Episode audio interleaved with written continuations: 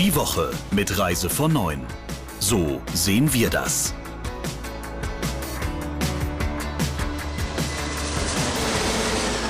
Herzlich willkommen und hallo zum äh, neuesten Reise von neuen Podcast. Wir steuern auf das Pfingstwochenende zu und äh, ich freue mich auf unser Wochenhighlight, muss man ja fast schon sagen, auf unser Gespräch. Hallo Thomas Hartung und hallo Christian Schmicke. Ich grüße euch zwei. Hallo Jens. Hallo Jens, grüß dich. Thomas, über was sprechen wir denn heute so? Ja, wir haben äh, wieder interessante Themen. Äh, gestern ganz aktuell. Die Kondo hat einen neuen Retter. Dann haben wir die Debatte um den Luftverkehr in der Politik und äh, außerdem will der Christian uns ein bisschen was erzählen über die Stimmung auf dem Reisebürotag. Dann reden wir über die, über den Abschied eines grünen Tourismusexperten und äh, was der Lauterbach von Kreuzfahrten hält. Und dann blicken wir natürlich auch noch in die nächste Woche. Sollen wir dann gleich mit dem wohl aktuellsten Thema anfangen? Mit der Condor? Gerne, können wir gerne machen. Ja, die Nachricht kam gestern. Äh, es gab ja schon äh, Anfang der Woche Gerüchte, dass da irgendwas im Busch ist, aber da kam nichts bei raus. Gestern nun die Meldung, Kondo hat einen neuen Mehrheitsgesellschafter. Das ist erstmal Good News für die Branche, weil das sichert einen wichtigen Player äh, für die Veranstalter, aber äh, auch ganz generell.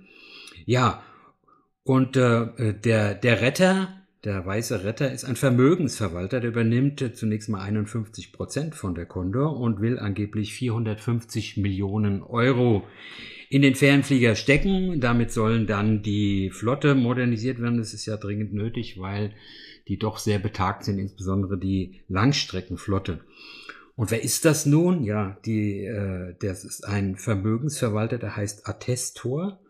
Nie gehört. Ich glaube, viele zucken äh, da äh, mit den Achseln und wissen nicht, wer das ist. Und wer mal googelt, das habe ich natürlich gleich gemacht gestern, der findet gar nichts äh, über den die haben nicht mal, also ich habe nicht mal eine Webseite von denen gefunden. Das ist ein, ein Fonds aus, aus London, ähm, der äh, privat äh, ist und der gehört, und der Gründer davon, der heißt Jan Christoph Peters. So viel habe ich mittlerweile herausgefunden. Der ist 43 und kommt aus Wiesbaden. Die haben äh, nach eigenen Angaben 5,5 Milliarden, die sie verteilen und angelegt haben und jetzt eben auch in die Condor. Und äh, einer äh, eines der Unternehmen, wo die engagiert sind, ist Europcar. Und außerdem haben sie noch ein paar Hotels, wo sie, wo sie engagiert sind. Die Spezialität dieses Fonds sind Unternehmen in der Krise. Und in der Tat, äh, das hat Condor ja hinter sich und hoffentlich, äh, ja hoffentlich bald hinter sich, muss man sagen. Ich hoffe, dass wir vielleicht äh, in den nächsten Tagen noch ein bisschen mehr über diesen Retter erfahren. Ja, vielleicht, Christian, vielleicht kannst du da nochmal äh, mit deinen Erfahrung was zu sagen. Ja, interessant finde ich aber nicht zuletzt, dass überhaupt jemand, der nicht ein Staat ist, bei einer Fluggesellschaft einsteigt. Das hatten wir jetzt eigentlich schon länger nicht. Ne? Das stimmt. Dann bleiben wir noch in der Luft. Ähm, neben Condor gibt es auch eine andere Geschichte, eine andere Debatte, die Kurzstreckendebatte. Die nimmt jetzt richtig Fahrt auf. Und äh, Thomas, deiner Meinung nach geht die so ein bisschen an der Realität vorbei? Ja, also ich halte das im Moment so ein bisschen für so eine Geisterdebatte, weil, wenn man mal genau hinschaut, die Frau Baerbock hat nichts von einem Verbot erzählt. Die hat gesagt, Kurzstrecken soll es perspektivisch nicht mehr geben. Und der Herr Scholz hat auch nichts von einem Verbot gesagt. Er sagt, Tickets dürfen nicht weniger kosten als die Gebühren, die da drauf liegen. Ja, und deshalb verstehe ich die Aufregung der Branche nicht. Das ist doch nichts anderes als das, was auch die Branche eigentlich will. Denn Lufthansa würde gerne liebend innerdeutsch den, den Flugverkehr eindampfen. Warum? Weil er seit Jahren Verluste bringt, weil die damit kein Geld verdienen können. Und äh, das geht aber nicht, weil die Bahnzubringer, vielleicht bis auf Frankfurt, äh, wo der Flughafen super angebunden ist, nicht wirklich funktioniert. Und die 5-Euro-Tickets von Ryanair, die findet in der Branche auch niemand gut. Also deshalb verstehe ich die Aufregung nicht. Eigentlich müsste die Branche begeistert sein von diesen beiden Forderungen und das alles total unterstützen. Weil es geht ja schlicht äh, letztendlich darum, die Leute auf die Schiene zu bringen. Das ist doch super.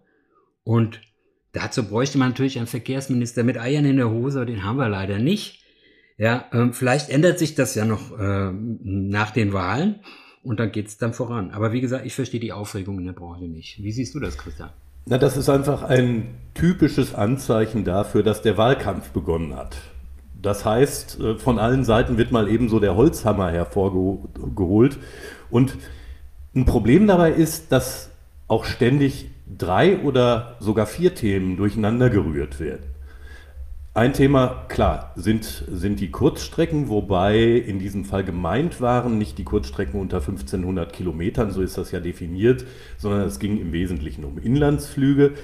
Das andere Thema ist die Frage, ob es Sinn ergibt, Mindestpreise auf Flüge zu nehmen, um eben so 5,99 Euro Tickets unmöglich zu machen. Ein drittes Thema ist die Frage, wie besteuert oder belastet man den Luftverkehr am sinnvollsten? Also machst du das, wie es bei uns ja geregelt ist, über eine Luftverkehrssteuer, die übrigens erst im vergangenen Jahr angehoben worden ist, oder besteuerst du besser das Kerosin? Und über all dem schwebt ja noch die Frage, ob es eigentlich möglich ist, den Klimawandel allein durch den technischen Fortschritt zu stoppen oder ob dafür auch eine Veränderung im Konsumverhalten notwendig ist. Und bei all dem kommt dann in Wahlkampfzeiten eben raus, Mallorca-Urlaub in Gefahr. Ja, das ist äh, teilweise schon auch kurios, was wir da erleben. Ich will vielleicht, äh, weil es hat mich einfach interessiert, Mal so ein paar Beispiele. Wenn wir über Kurzstrecken reden, du hast gerade die 1500 Kilometer gesagt, ähm, es geht ja eigentlich auch nicht unbedingt um Innerdeutsch, denn Innerdeutsch macht das ja, Deutschland ist ja nicht gerade klein, von ganz oben nach ganz unten ist schon ein Stück und da fährt man mit der Bahn ziemlich lange. Aber es gibt ja andere, äh, andere ähm, Strecken, wo man durchaus mal überlegen kann, ob das so sinnvoll ist. Also wenn man zum Beispiel von München nach Zürich will, dann sind das eben gerade mal 300 Kilometer. Aber wer da einfach mal in den Fahrplan guckt, wie er mit dem Zug da fahren könnte, dann wird er feststellen, dass er sechs Stunden unterwegs ist für 300 Kilometer. Und das ist natürlich überhaupt keine Option. Und nicht viel anders ist es, wenn man von Hamburg nach Amsterdam will. Ja, weil auch da ist man sechs Stunden unterwegs. Und das ist auch keine Option. Und diejenigen, die fordern, Kurzstrecken einzustellen oder äh, Kurzstrecken einzudampfen, da kann man nur sagen, ja, super, macht das, ja. Aber auf der anderen Seite muss man auch sagen, dann müsst ihr Alternativen schauen. Dann seht zu, dass man eben in zwei oder drei Stunden äh, mit dem Zug fahren kann. Dann werden die Leute ganz automatisch, wie sie das äh, im Rhein-Main-Gebiet ja getan haben, in Köln ist ein gutes Beispiel oder Düsseldorf auch, ja, ähm, dann werden die Leute ganz automatisch auf die Bahn umsteigen und mit dem und die Lufthansa wird weniger fliegen. Also das ist eine Frage eher vom Angebot. Mir geht's aber eher darum, wie die Branche darauf reagiert, anstatt zu sagen, ja, wir helfen euch, wir machen damit, äh, macht die Schienen auf, damit da private Züge fahren können, vielleicht von Hamburg nach Amsterdam, so eine Strecke oder eine andere. Aber das passiert ja eben gerade nicht. Also ich würde da als Branche den Ball zur Politik zurückspielen. Auch da bleiben wir am Ball. Unser nächstes Thema, ein Stimmungsbild vom virtuellen DRV Reisebürotag. Christian, gib uns das Stimmungsbild doch mal. Das könnte man in einem Satz so ein bisschen mit der Hoffnung auf das Licht am Ende des Tunnels zusammenfassen. Hm. Äh, so präsentierte sich etwa das Stimmungsbild und für die Veranstalter war es da sicher ein Glück, dass in den vergangenen Tagen und Wochen ja auch die Buchungen, das hört man jedenfalls von Veranstaltern ebenso wie übrigens auch von Reisebüros, spürbar angezogen sind und dass sich doch wieder mehr Leute trauen, eine Urlaubsreise für den Sommer oder für den Herbst zu buchen. Thematisch ging es sowohl um die Zukunft von Produktgruppen wie der Kreuzfahrt und äh, dem Urlaub mit Eigenanreise. Es ging aber auch um Nachhaltigkeit und um die Frage, wie berechtigt die Hoffnung ist, dass nach der Pandemie die Menschen möglicherweise bewusster oder ein bisschen anders reisen werden, als sie das vorher getan hat, haben.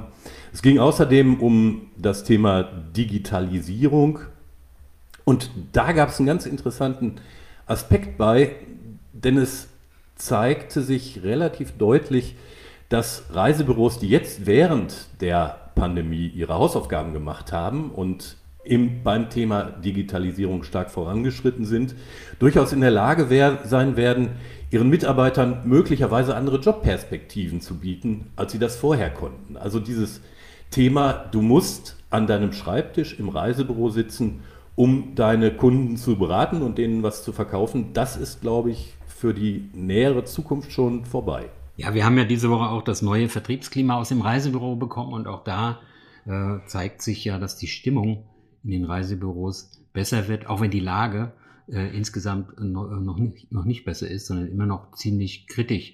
Ähm, der Veranstalter von dem Reisebürotag war ja der DRV und der DRV hat ja die, in der Vergangenheit oder in den letzten Monaten immer wieder erzählt, dass so kurz so viele äh, Unternehmen da kurz vorm Aufgeben sind.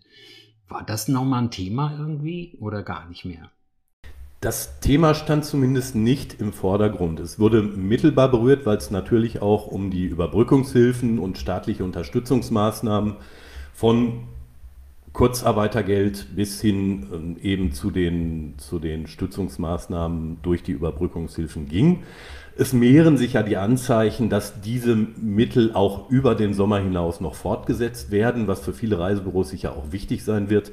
Aber das Thema der massiven Pleiten tauchte eigentlich nicht so im Mittelpunkt der Veranstaltung auf. So, dann wechseln wir nochmal äh, in die Politik zurück. Kleine Rolle rückwärts. Zum Anfang dieser Folge haben wir ja schon über die diversen Aussagen im Wahlkampf gesprochen. Äh, jetzt kommen wir nochmal zu den Grünen zurück. Die verlieren ihren Tourismusexperten Markus Tressel. Ja, das ist richtig. Ähm, Markus Tressel, seines Zeichens saarländischer Bundestagsabgeordneter und tourismuspolitischer Sprecher der Grünen, macht Schluss mit der Politik, hat er angekündigt. Er hat gesagt, er wolle das tun, um mehr Zeit für seine Familie zu haben. Der Mann ist keineswegs schon im Rentenalter, sondern gerade mal 44 Jahre alt. Der wird also noch ein paar andere Pläne haben.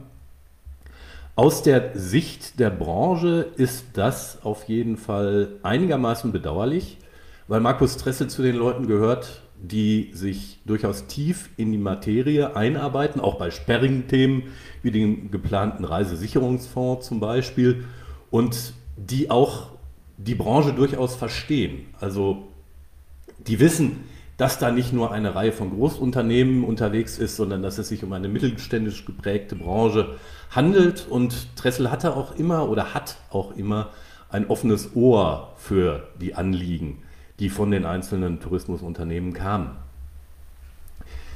Zugleich mit Markus Tressel machen übrigens auch die ähm, Mitglieder im Tourismusausschuss des Bundestages der FDP, nämlich Roman Müller-Böhm und Marcel Klinge Schluss mit der Politik.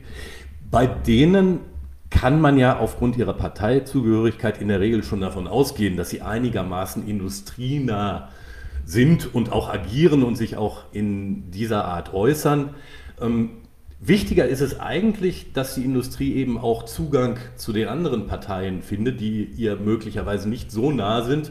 Und da war Markus Tressel immer ein guter Ansprechpartner. Ja, da würde ich ja, ich habe mir, als ich diese Nachricht gehört habe, überlegt, wer sind denn eigentlich die anderen? So ein Tourismusausschuss ist ja doch eine, eine relativ große, große Runde. Ähm, Paul Lehrrieder, CDU, CSU, sagt mir nichts. Gabriele Hille oben von der SPD, hat mir jetzt so spontan auch nichts gesagt.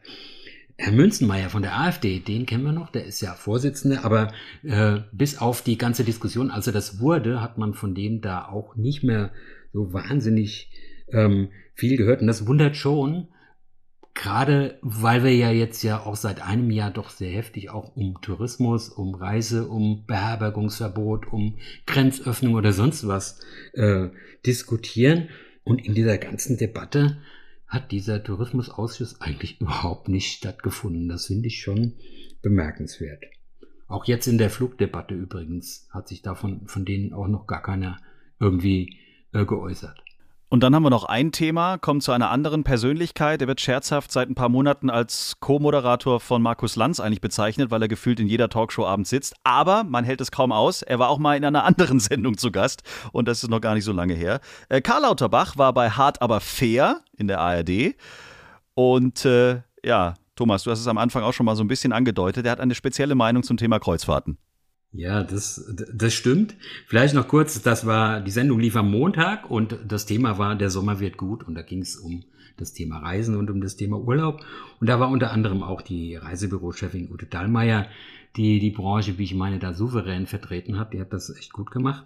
Leider hat sie nicht mit, äh, mitdiskutiert. Ich glaube, das wäre noch interessanter gewesen, sondern hat da nur äh, dazwischen ein paar Minuten Statements äh, abgeben können. Ähm, ja, und da wollte der Moderator, der Frank, äh, Frank Blasberg äh, von Karl Lauterbach, der da eben saß und diskutiert haben, er wollte ihm eine zweiwöchige Kreuzfahrt spendieren. Ähm, und der sagt doch glatt nein und sagt ihm, wäre doch eine Flasche Wein lieber. Ähm, das ist natürlich nicht wirklich verwunderlich, sage ich mal. interessant fand ich einfach die Gründe, die er da anbringt, weil er ja doch sonst äh, der Riesenmahner ist, bei allem, äh, was nicht aufmachen äh, und so weiter, immer vorsichtig. Aber das war nicht sein Thema, warum er nicht auf Kreuzfahrt gehen will. Also kein Wort davon, dass es irgendwie Corona-mäßig jetzt nicht angebracht sei oder gefährlich sei, sondern er sagte halt einfach, es ist nicht sein Ding. Er will lieber länger an einem Ort sein und äh, ja, das finde ich, das finde ich eigentlich äh, auch eine interessante Nachricht. Also man kann auch sagen, Karl Lauterbach rät nicht nur Kreuzfahrten ab und das ist doch toll. Sehr gut. So, Christian, dann müssen wir noch auf die nächste Woche gucken. Alles steht unter der großen Überschrift es wird geöffnet. Das ist jedenfalls die große Hoffnung. In dieser Woche hat die EU ja ein Projekt vorangebracht, bei dem es sich darum drehen soll, dass auch das Reisen aus und in Drittländer wieder möglich werden soll mit zunehmenden Impfraten. Da geht es sicher in erster Linie kurzfristig mal um den Nordamerika-Verkehr und um den Verkehr mit den Vereinigten Staaten. Hm, es wird allerdings, das wurde von der EU-Kommission auch festgehalten, dabei auch darum gehen, dass es nicht einfach nur sich darum handelt, dass eben die Bürger aus den jeweiligen Ländern wieder, wenn sie geimpft sind oder von einer Corona-Erkrankung genesen und das nachweisen können, nach Europa einreisen können, sondern auch in umgekehrter Richtung sollen dann die Reiseströme wieder fließen. Und es wird interessant sein zu sehen, ob da eben auf bilateralen Ebenen oder vielleicht auch auf noch größeren Ebenen in der nächsten Woche oder in den nächsten Wochen Einigungen erfolgen werden.